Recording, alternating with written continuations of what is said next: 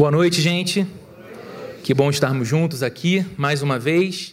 E eu quero convidar você ao texto que se encontra no Evangelho de Marcos, capítulo 14. Nessa noite nós leremos, nesse capítulo, o trecho que vai do versículo 66 ao versículo 72, 72 perdão. Marcos 14, 66 a 72. O texto também vai ser projetado aqui no vídeo wall. E eu peço que você ou acompanhe na sua Bíblia ou acompanhe aqui pela tela. Diz assim a palavra de Deus: Estando Pedro embaixo, no pátio, uma das criadas do sumo sacerdote passou por ali. Vendo Pedro aquecer-se, olhou bem para ele e disse: Você também estava com Jesus, o Nazareno. Contudo, ele o negou, dizendo: Não conheço, nem sei do que você está falando. E saiu para o alpendre. Quando a criada o viu lá, disse novamente aos que estavam por perto: Esse aí é um deles. De novo ele negou. Pouco tempo depois, os que estavam sentados ali perto disseram a Pedro: Certamente você é um deles, você é galileu. Ele começou a se amaldiçoar e a jurar: Não conheço o homem de quem você está falando. E logo o galo cantou pela segunda vez. Então Pedro se lembrou da palavra que Jesus lhe tinha dito: Antes que duas vezes cante o galo, você me negará três vezes. E se pôs a chorar. Vamos fechar os nossos olhos e orar, pedindo que o nosso Deus nos conceda nessa noite graça para ouvir a Sua mensagem e receber alimento da Sua palavra. Deus querido, nós te louvamos nessa noite. Fizemos isso através das músicas Fizemos isso com as nossas orações, com as nossas ofertas. E agora nós queremos te adorar com o nosso coração atento e disponível à tua palavra. Viemos aqui, Deus, e sabemos como passar por esse lugar no dia de hoje é extremamente importante para as nossas vidas e para a semana que se inicia.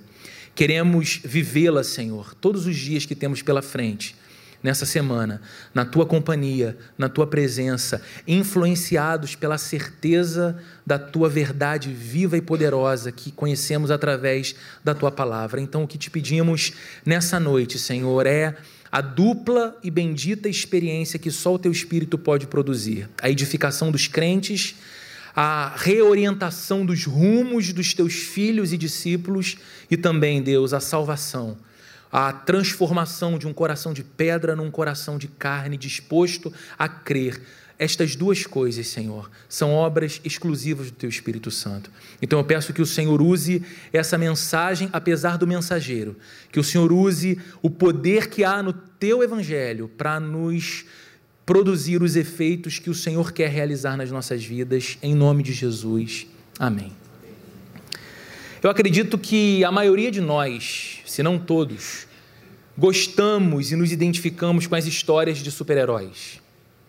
Se você teve uma boa infância, você deve lembrar dos desenhos, das revistas, dos filmes e lembra ainda do sentimento e da euforia com a bravura e as atitudes de um grande herói, de um super-herói.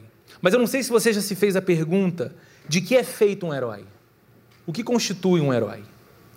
Pode ser que você tenha, dentre as suas preferências, um super-herói diferente do meu super-herói preferido, mas certamente a gente concorda em um aspecto. A gente concorda que um verdadeiro herói precisa ser um exemplo de virtude. Todos os heróis que nós admiramos são admirados por sua virtude. Nós esperamos dos heróis as melhores qualidades. Nós esperamos de um herói justiça. Não apenas senso de justiça, mas a aplicação e a luta pela justiça. Nós esperamos de um herói fidelidade. Fidelidade aos seus ideais, fidelidade ao seu povo, fidelidade à, à sua origem. Nós esperamos de um herói força. Geralmente, os super-heróis vencem os seus adversários pelo uso da força, mas nós não apenas admiramos a força física dos super-heróis, nós admiramos, sobretudo, a força moral. Não teríamos a capacidade de admirar um herói muito forte, porém abusador, muito forte e poderoso, porém injusto, incoerente, Então nós buscamos essa simetria da força física com a força moral. E por que, eu falo dos heróis aqui? Porque a tradição cristã nos ensina a olhar para alguns homens e mulheres, personagens da Bíblia, e reconhecê-los como heróis da fé. E eles são assim conhecidos, heróis da fé, por conta da vida que viveram com Deus e para Deus. E dizemos então que as suas vidas são admiráveis exatamente pela maneira abnegada como se dedicaram a Deus. As suas vidas são exemplares para nós exatamente pelas experiências gloriosas que eles tiveram com Deus e na causa de Deus. Mas a Bíblia é peculiar num aspecto. A Bíblia é peculiar porque ela nos conta as histórias dos seus grandes heróis, sem omitir, no entanto, os seus deslizes as suas falhas, os seus pecados. A Bíblia não se preocupa em apresentar os seus personagens a nós como exemplos impecáveis, infalíveis de virtude. Ela deixa que conheçamos os seus tropeços, os seus dias maus, as suas vergonhas, com um objetivo simples, porém poderoso: que a vida destas pessoas que a gente admira provavelmente à distância, que a gente olha como se fossem pessoas constituídas de uma humanidade muito diferente da nossa, e por isso estão na Bíblia e nós não, que essas pessoas se aproximem de nós e que nós consigamos identificar nelas a mesma humanidade que identificamos em nós, ou seja, uma vida marcada por virtudes, mas também por defeitos. Uma vida em que a gente sabe que acerta, mas também contabilizamos erros. Uma vida em que expressamos fé, às vezes muita fé, mas também atravessamos estações de dúvida. Uma vida em que a gente pulsa na alma, cheios, de esperança, mas também conhecemos a cor do desânimo. Uma vida de bravura, ao mesmo tempo uma vida de medo. Uma vida que tem conhecimento das cores e do sabor dos dias bons e também conhece as cores e o sabor dos dias maus. E olhamos então para a história de homens e mulheres conforme relatados na Bíblia e percebemos que, mesmo sendo chamados por nós de heróis, eles são muito parecidos conosco em sua humanidade. E esse texto que lemos aqui nessa noite nos fala de um desses grandes personagens da fé cristã nos fala de um dos heróis mais admirados, desde as nossas crianças até os mais velhos. Esse texto fala do apóstolo Pedro. Próximo da minha casa há um colégio, e o nome da escola é Colégio São Pedro o Apóstolo. O apóstolo Pedro dá nome para catedrais no mundo todo. O apóstolo Pedro empresta nome para universidades e para hospitais em vários lugares do mundo. Mas quando nós olhamos para a vida toda do apóstolo Pedro, nós chegamos à conclusão de que ele é um típico herói improvável. E quando a gente olha especificamente para esse episódio aqui, relatado no texto de Marcos, que lemos nessa noite, nós quase somos inclinados a chamá-lo de um anti-herói. Porque a sua atitude, aquilo que ele faz aqui, conforme lemos e conforme conversaremos nos próximos minutos, não é atitude heróica, não é atitude virtuosa, não é atitude louvável. Nós estamos olhando nessa passagem, certamente, para a pior noite da vida desse homem. E qual é o contexto em que se dá esse texto? O Senhor Jesus havia sido traído por um de seus discípulos, Judas. Judas vendeu Jesus Cristo por 30 moedas de prata. E quando o Senhor estava próximo da sua agonia na cruz, após a sua última ceia com os apóstolos, ele vai a um jardim orar. Um jardim onde existia uma prensa de azeite, por isso seu nome é Jardim do Getsemane, que ficava na base do Monte das Oliveiras. E ali, naquele tempo de oração, há um momento em que uma turba de soldados tanto da polícia do templo, como alguns soldados do Império Romano e até o servo particular do sumo sacerdote, chegam àquele jardim em que Jesus ora, armados de espadas e varas para prender Jesus. Uma confusão acontece ali. Os discípulos do Senhor, todos eles, fogem amedrontados e Jesus fica sozinho com aquelas pessoas. Eles o detêm, o amarram e o levam até o sinédrio.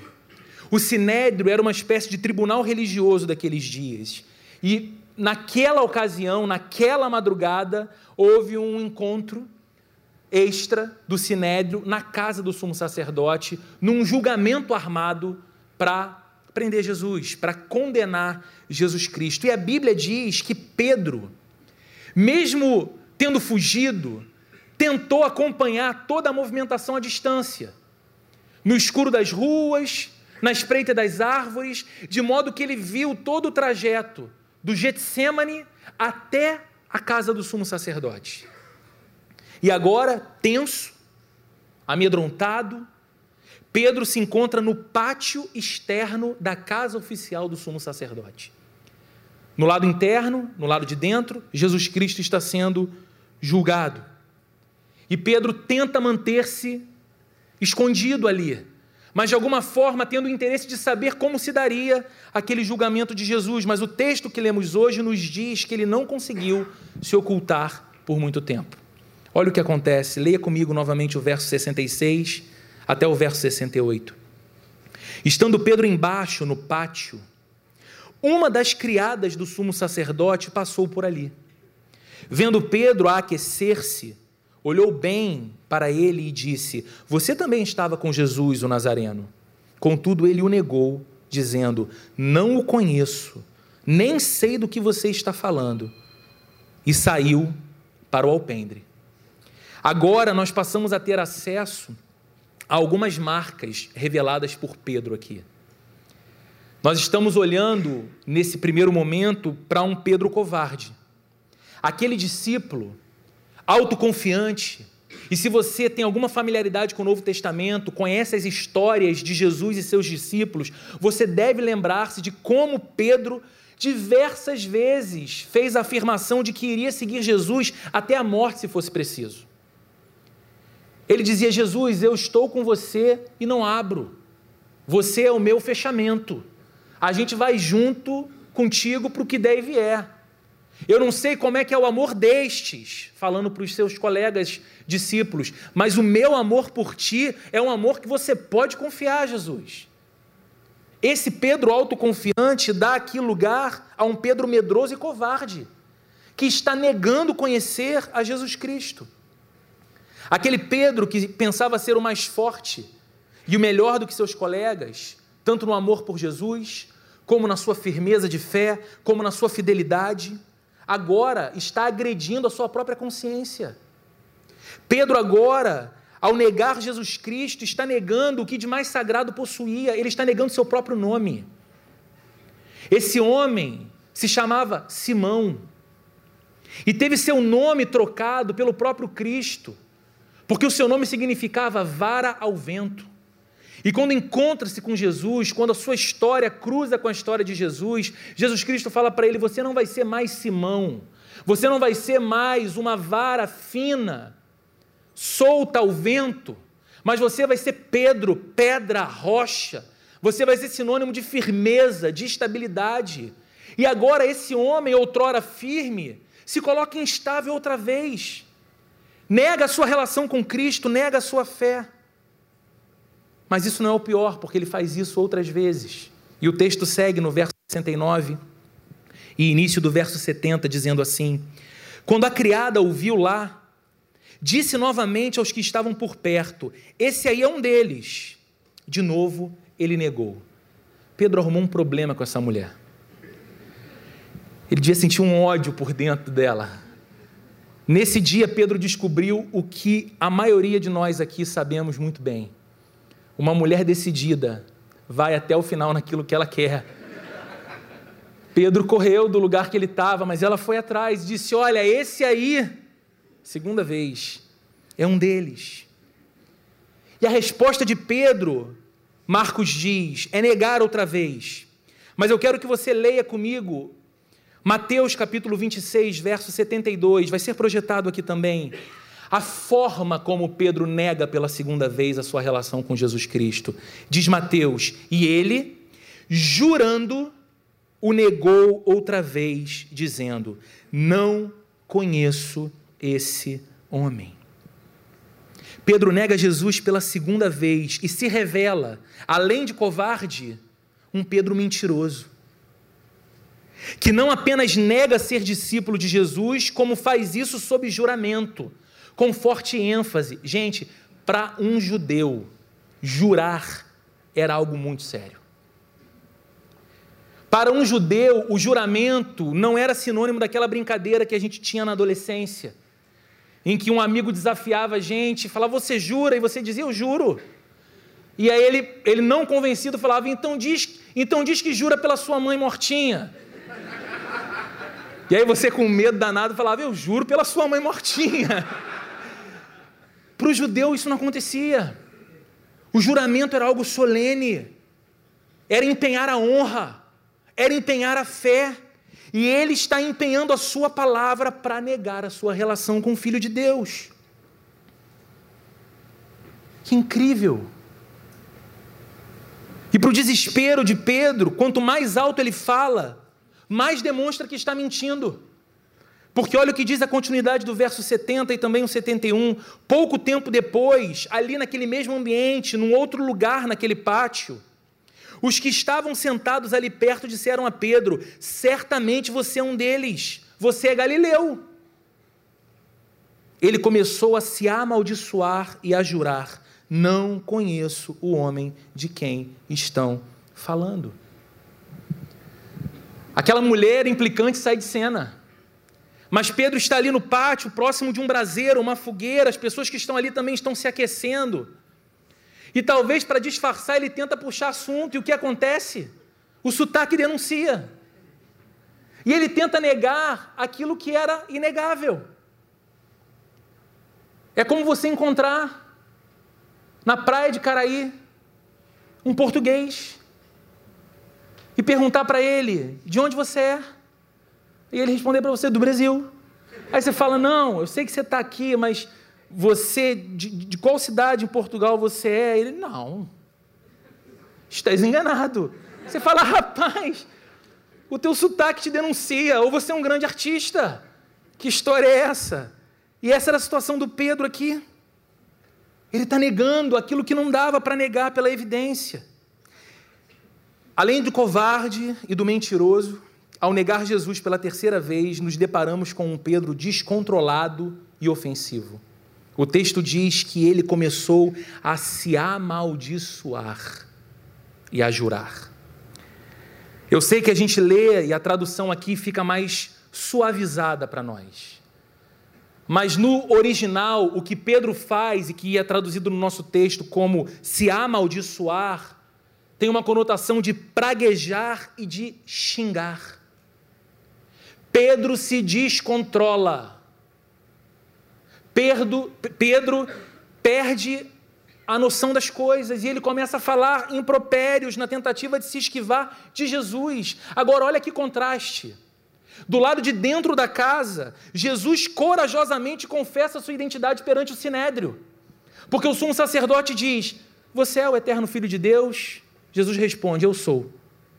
E para piorar, diz: E verás o filho do homem descendo nas nuvens dos céus com seus santos anjos.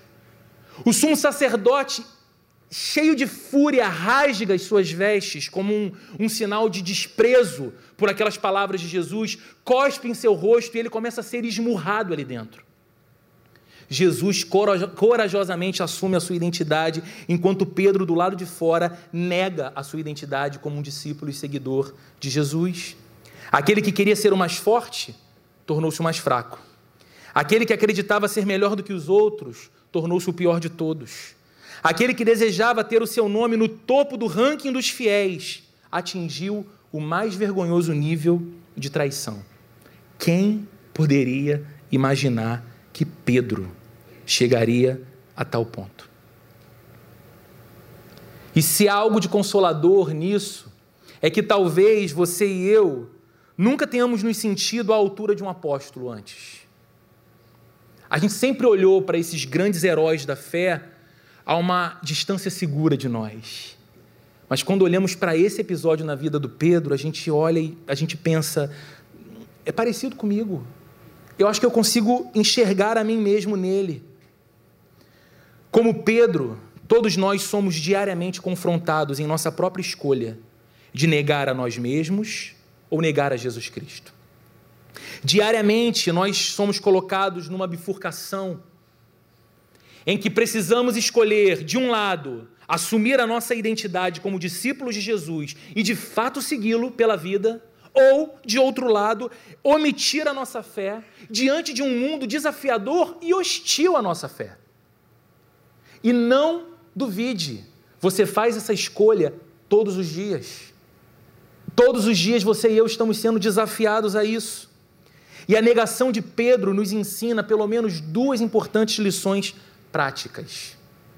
A primeira é evidente, mas precisa da nossa atenção. Quão profundamente um cristão pode cair? Quão vergonhosamente um cristão pode cair? Pedro era um apóstolo. Mais do que o título, Pedro era um amigo íntimo de Jesus. Pedro era alguém que conheceu o poder e a glória de Jesus de perto. Ele não tinha informações a respeito do poder de Jesus. Ele não tinha informações a respeito da glória de Jesus. Ele viu a manifestação do poder e da glória de Jesus diversas vezes. E apesar de tudo isso, ele negou o Senhor Jesus. E o mesmo pode acontecer conosco. Igual. Isso porque nós também provamos o amor de Deus. Eu acho que é bem pouco provável que haja alguém aqui nessa noite que possa afirmar a respeito da sua própria vida: eu nunca experimentei esse amor. Você sabe, provavelmente você tem memória de encontros parecidos com esse, em que você chegou a um culto como esse, com seu coração diminuído pelas aflições, angustiado, triste, sem esperança, sem enxergar caminho para a sua vida. E ali, num primeiro encontro, você sentiu teu peito sendo abraçado por uma graça e um amor que te colocou de pé. Ao ponto de você poder dizer, ainda que as circunstâncias permaneçam inalteráveis, o meu interior mudou. Eu provei um amor que eu não quero nunca mais deixar de experimentar esse sabor. Nós também conhecemos a graça de Deus e a bondade de Deus. E você não precisa fazer um esforço de memória. Sabe, eu vou tentar recorrer ao HD da memória. Quais foram as ocorrências da graça e da bondade de Deus na minha vida? Eu te digo uma. E te digo uma sobre hoje. De manhã você abriu os olhos e deu conta de que estava vivo. Se colocou de pé e viu que tinha saúde. Não, isso não é um direito seu. Isso é uma dádiva. Você percebeu que estava com as suas emoções em dia, com a sua, com seu equilíbrio, com a sua sanidade em dia. Você tem família, você tem amigos, você tem relacionamento, você chegou na igreja. Você atravessou um domingo inteiro e está aqui agora. Não, isso não é um direito seu, isso é uma dádiva. Porque se Deus desse a você e a mim o que nos é de direito, nós teríamos de esperar as coisas mais terríveis da vida, não as melhores, não as mais bondosas nós também recebemos as bênçãos de Deus. Como não ver a bênção de Deus no nosso trabalho? Como não ver a bênção de Deus na provisão da nossa vida? Como não ver a bênção de Deus em nossa família, nos nossos relacionamentos? E ainda assim, provando seu amor, conhecendo sua graça, recebendo as suas bênçãos, nós podemos nos afastar de Deus. Acovardados pelas pressões à nossa volta, ou desafiados pelas tentações, e assim negar a Jesus Cristo através das nossas escolhas e das nossas condutas. Eu já provei, eu já senti, eu sei que é real, mas eu vou colocar os meus dois pés no caminho contrário ao caminho de um discípulo. E caímos. A segunda lição que a negação de Pedro nos ensina é que uma pequena tentação pode provocar uma grande queda. Porque eu não sei se você reparou num detalhe desse texto. Pedro nega o Senhor diante de uma das criadas do sumo sacerdote, não diante de um tribunal. Pedro está negando a Jesus Cristo não diante de magistrados que o poderiam prender. Ele está diante de uma serva.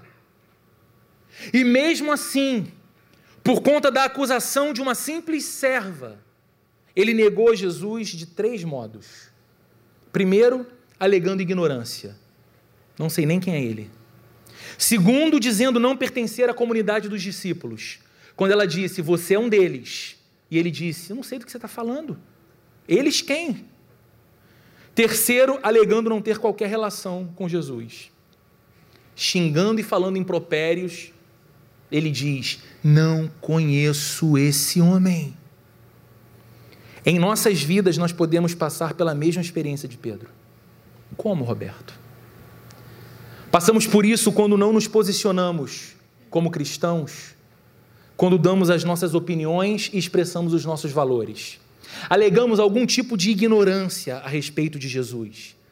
Porque nos percebemos, às vezes, numa roda de conversa, em ambientes que não são favoráveis à manifestação pública daquilo que a gente crê. E aí nós não assumimos alguns pressupostos do reino de Deus. Nós não assumimos como verdade aquilo que a Bíblia chama de verdade. Em nome da popularidade, nós já não falamos que o errado é errado, que o pecado é pecado, porque nós queremos ficar bem com todo mundo. Queremos estar como todos estão. Nós podemos ainda nos envergonhar, assim como Pedro, da comunidade dos discípulos, nós podemos nos envergonhar da igreja, negando seu lugar em nossas vidas relativizando a sua importância. E eu sei que estamos num país que pode contabilizar aqui e ali uma boa dose de constrangimento pelo mau testemunho de algumas igrejas e de alguns evangélicos. Sempre haverá o que criticar. E sempre haverá motivos verdadeiros para crítica e para o constrangimento. Mas você precisa ter um grande cuidado você precisa ter o cuidado para não deixar de reparar o oceano de razões que nós temos para dizer: Deus, obrigado pela presença da Sua igreja no mundo. Porque se há uma pequena porção que nos faz corar de vergonha com seu mau testemunho, há um exército invisível de filhos e filhas de Deus, vivendo e fazendo para a glória de Deus coisas que mudam a sociedade os cristãos norte-americanos não sentem vergonha de ter sido a igreja, a fundadora, a criadora de Harvard, Princeton e Yale. Os holandeses não sentem vergonha de Abraham Kuyper, um cristão, ter fundado a Universidade Livre de Amsterdã, centros de excelência de educação no mundo todo. Nós não podemos ter constrangimento de ser a igreja de Jesus que alimenta, aqueles que passam fome, que dá abrigo para crianças largadas por seus pais, que cuida dos idosos, centros de recuperação de drogados e dependentes químicos, mantidos por cristãos, por igrejas. E mais do que isso, quanto a sua família tem sido abençoada pela presença da igreja, o quanto a igreja é importante na vida do seu filho, na vida do seu pai, o quanto seu coração mudou e Deus usou como instrumento a igreja dele, construída de pessoas imperfeitas, porque você está aqui, inclusive, para te fazer o bem, para te colocar de pé, para revelar o amor dele por você. Mas às vezes a gente entra no fluxo dos críticos. E a gente então assume uma vergonha e um constrangimento da igreja de Jesus, assim como Pedro. Nós podemos deixar que, pelo nosso testemunho, a gente acabe dando uma notícia muito perigosa de que não temos relação pessoal com Jesus. Porque não basta ir no culto. Porque seria fácil se fosse apenas isso. Não basta dizer-se cristão. É preciso viver como um, ou sinceramente lutar para viver como um. Mas a história de Pedro não acaba aqui, ainda bem, nem a nossa. O verso 72 diz: e logo o galo cantou pela segunda vez. Então Pedro se lembrou da palavra que Jesus lhe tinha dito: Antes que duas vezes cante o galo, você me negará três vezes. E se pôs a chorar. Pedro chora arrependido por tudo que acabara de fazer. E Lucas que descreve também essa mesma cena, só que com um pouco mais de detalhes e com contornos mais dramáticos. Lucas nos diz que no momento em que Pedro nega Jesus pela terceira vez e então o galo canta, de alguma forma, do lado de dentro da casa do sumo sacerdote, Jesus Cristo consegue olhar para o pátio onde está Pedro e os seus olhares se cruzam. E Lucas diz que Pedro, quando cruza o olhar com Jesus Cristo, sai dali chorando amargamente. Um choro de dor. E a pergunta que eu te faço é: e seja honesto no seu coração, mesmo arrependido, mesmo verdadeiramente arrependido, o que alguém que faz o que Pedro acabara de fazer deveria esperar para a sua própria vida? Quanto pesa sobre alguém constatar que traiu o maior dos amores? Que traiu não um sentimento de amor, mas a personificação do amor. Quanto pesa sobre a vida de alguém saber que desprezou covardemente o ser mais digno de afeições e fidelidade? Você lembra que no começo desse sermão nós falávamos sobre os heróis? E as suas virtudes. A história da vida de Pedro não tem nele o seu protagonista, nem Pedro é o seu próprio herói. O herói da história da vida de Pedro se chama Jesus Cristo. Isso porque a vida do apóstolo Pedro, apesar desse grave erro, fala menos sobre falha moral e mais sobre graça transformadora. E como é que a gente pode afirmar isso? A gente pode afirmar isso pela maneira como a história continua. Você sabe quais foram os fatos que aconteceram após Pedro negar a Jesus? Ele é levado do sinédrio para o pretório, para ser julgado, não pelo tribunal religioso, mas pelo tribunal político romano, por Pôncio Pilatos. E ele é condenado à morte de cruz. Amanhece o dia e Jesus Cristo é levado para a crucificação. Às nove da manhã ele é pregado numa cruz. Às três horas da tarde ele morre. Antes das, antes das 18 horas, ele já está sepultado. E em todo esse tempo, Pedro está distante. Em todo esse tempo não há registro da presença de Pedro fazendo nem falando nada. Ele está longe de todos, remoendo a sua tristeza, sentindo-se culpado e arrependido. Vem o sábado, luto, silêncio, tristeza.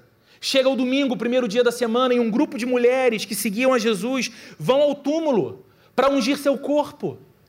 Levam óleos aromáticos para limpar o corpo das feridas, do sangue. E quando chegam no local, tomam um susto, porque a pedra do túmulo havia rolado. Entram no sepulcro e o corpo de Jesus não está ali, mais do que isso, vem um anjo que vira-se para elas e diz: Vocês procuram entre os mortos aquele que ressuscitou. Vão. E eu acho linda essa passagem que Marcos registra da fala do anjo. Vão e digam aos discípulos dele e a Pedro. Há um destaque para Pedro. Digam aos discípulos dele e a Pedro: ele está indo adiante de vocês para a Galileia. Lá o verão. Aquelas mulheres correm para contar a notícia. Os discípulos não acreditam no relato delas. Correm túmulo e veem que de fato o corpo não está ali. Ou foi roubado, ou é verdadeira a história. Eles decidem acreditar e fazem a viagem para Galiléia. Eles estão em Jerusalém, são 100 quilômetros. Eu imagino que por todo o caminho, Pedro fosse castigado pela sua consciência. Talvez ele pensasse: se ele realmente ressuscitou, o que vai acontecer quando ele me vir? O que, que ele vai falar? Será que, ele, será que ele vai me chamar de desertor, traidor, crápula, inimigo? E depois de um tempo de viagem, eles chegam a Galiléia. E você sabe o que eles encontram na Galiléia? Nada. Porque Jesus não está ali. Assim que chegam, eles não encontram o Senhor e o desânimo toma conta deles. Frustração também. Talvez pensassem, foi um erro ouvir essas mulheres. Certamente isso não aconteceu. Certamente elas não viram anjo algum e a gente fez essa viagem louca. E aí Pedro, então, num rompante, diz: Quer saber de uma coisa? Eu vou pescar. E Pedro não fala isso porque estava estressado, como nós costumeiramente entendemos alguém falar: estou cansado, estou estressado, vou pescar. Há muita coisa sendo dita nessa frase. Vou pescar nos lábios de um apóstolo, que antes de se tornar apóstolo era um pescador, pode ter uma conotação de fim da linha. Acreditei até aqui, não há por que seguir, não há restauração para mim, eu vou voltar para a minha antiga vida. Eu vou voltar para as redes, eu vou voltar para os afazeres, e olha que coisa incrível. E olha a importância de um líder. E olha a importância para que você ore pelos líderes. Porque Pedro diz: Vou pescar, e o que os outros falam? Vamos com você. E eles entram num barco, numa praia chamada Tiberíades. Passam a noite pescando, ou tentando pescar, não conseguem nada. Amanhece o dia, eles estão voltando, se aproximam da beira da praia e há alguém na areia. É Jesus, mas eles não reconhecem. E quando eles estão a cerca de 100 metros de distância, Jesus da areia grita: Filhos, vocês têm algo que comer? Uma palavra, filhos, uma tonelada de graça. Não é covardes, vocês têm algo a comer aí? Traidores, vocês têm alguma coisa para comer e dividir? Ou os egoístas vão ficar com tudo para si? Não. Filhos, vocês têm algo a comer? E esse registro está no Evangelho de João. Porque os discípulos dizem simplesmente: não, não temos. E então Jesus fala: lancem as redes do outro lado. E uma luz acende na cabeça de João. Ele fala: Peraí, eu já ouvi esse conselho antes, e vira-se para Pedro e diz: Pedro, é o Senhor. Ele ressuscitou, ele veio, é ele, Pedro. Pedro, que quase não tinha rompantes, se lança na água, se torna Pedro Phelps, nada os 100 metros até chegar na areia. E quando ele chega ali, além de Jesus Cristo, ele encontra também um braseiro aceso e peixes assando. E eu acho que esse registro de João falando sobre esse braseiro aceso na praia é muito significativo, porque apenas em dois lugares na Bíblia esse termo, essa palavra braseiro aparecem. O primeiro é lá no pátio do sumo sacerdote, onde Pedro estava tentando se aquecer e foi onde ele traiu e negou Jesus Cristo. O segundo é aqui, na areia da praia de Tiberíades, conforme João relata, onde Jesus Cristo vai restaurar Pedro. Como se Jesus dissesse que, na mesma geografia em que Pedro caiu, ele seria agora restaurado. E eu te convido então a acompanhar na Bíblia, para que a gente encerre a mensagem dessa noite, o que aconteceu após esse encontro na areia da praia. Diz o texto em João, capítulo 21, do verso 15 ao verso 17, o seguinte: Depois de comerem, Jesus perguntou a Simão Pedro: Simão, filho de João, você me ama mais do que estes? Disse ele: Sim, Senhor. Tu sabes que te amo. Disse Jesus: Cuide dos meus cordeiros. Novamente Jesus disse: Simão, filho de João, você me ama? Ele respondeu: Sim, Senhor. Tu sabes que te amo. Disse Jesus: Pastorei as minhas ovelhas.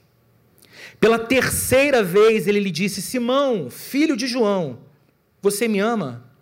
Pedro ficou magoado por Jesus lhe ter perguntado pela terceira vez: Você me ama? E lhe disse: Senhor, tu sabes todas as coisas e sabes que te amo. Disse-lhe Jesus: Cuide das minhas ovelhas. Por que Jesus faz a mesma pergunta três vezes para Pedro? Olha, porque Jesus ressuscitou e percebeu que estava muito carente e queria ouvir muito de Pedro que Pedro o amava. É claro que não. Ele fez isso porque ele queria marcar a consciência de Pedro com culpa e com dor. Você me ama mesmo, seu covarde traidor? Claro que não. Jesus perguntou três vezes, porque três vezes Pedro o havia negado. Então aqui é como se Jesus dissesse para Pedro: Pedro, Eu estou te perguntando sobre o seu amor por mim. E à medida que você me responde, eu estou dando a você uma tarefa. Eu estou dando a você uma missão.